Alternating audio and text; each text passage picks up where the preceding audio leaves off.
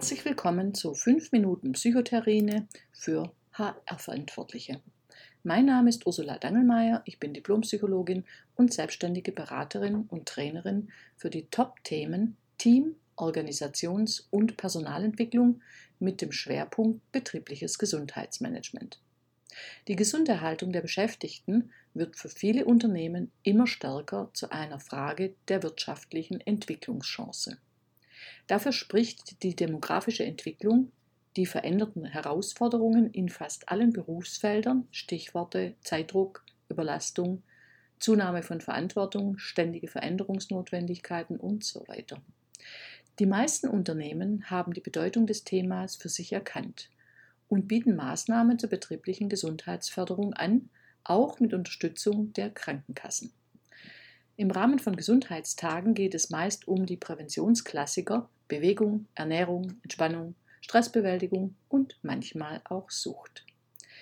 Ich höre die Gesundheitsmanager hier schon aufstöhnen und sich ärgern, dass sie mit diesen Angeboten hauptsächlich die fitten, schlanken Nichtraucherinnen erreichen.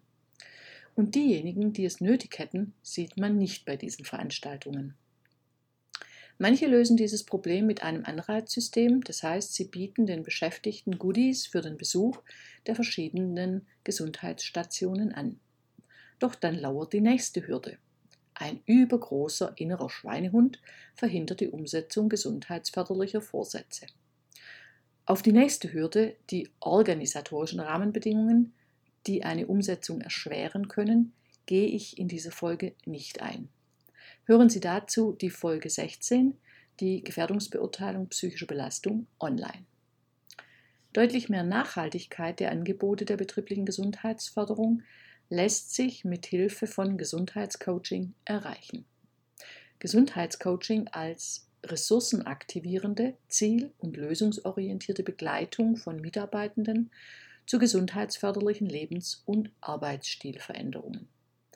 Anlässe können neue berufliche Herausforderungen sein, die Erhaltung oder Verbesserung der Leistungsfähigkeit, der Umgang mit Stress, die Veränderung von belastenden Arbeitsprozessen oder für Führungskräfte gesundheitsförderliches Führungsverhalten.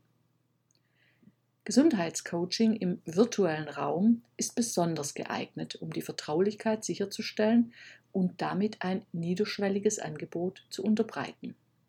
Denn beim Online-Meeting kommt der Coach nicht ins Unternehmen, um sich mit einem bestimmten Mitarbeitenden in einem Besprechungsraum zu treffen, und dann gibt es Spekulationen und Gerüchte.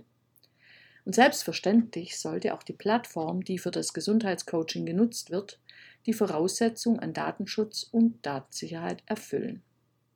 MS Teams, Skype, Zoom etc. halte ich hierbei für äh, ungeeignet. Einerseits aus Datenschutzgründen und andererseits wegen der mangelnden Prozessunterstützung. Über Gutscheinsysteme kann es sogar gelingen, dass auch die Personalabteilung nicht mitbekommt, welche Mitarbeitenden das Angebot nutzen. Wie bei Employee Assistance Programmen erhält das Unternehmen eine Abrechnung der Fallzahlen und gegebenenfalls eine Übersicht der Belastungsthemen, selbstverständlich anonymisiert.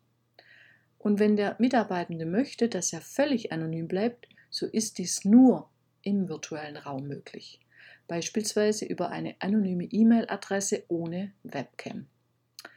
Auch Führungskräfte können Gesundheitscoaching nutzen, entweder im Umgang mit der eigenen Gesundheit oder im Umgang mit einem Mitarbeitenden mit gesundheitlichen Problemen.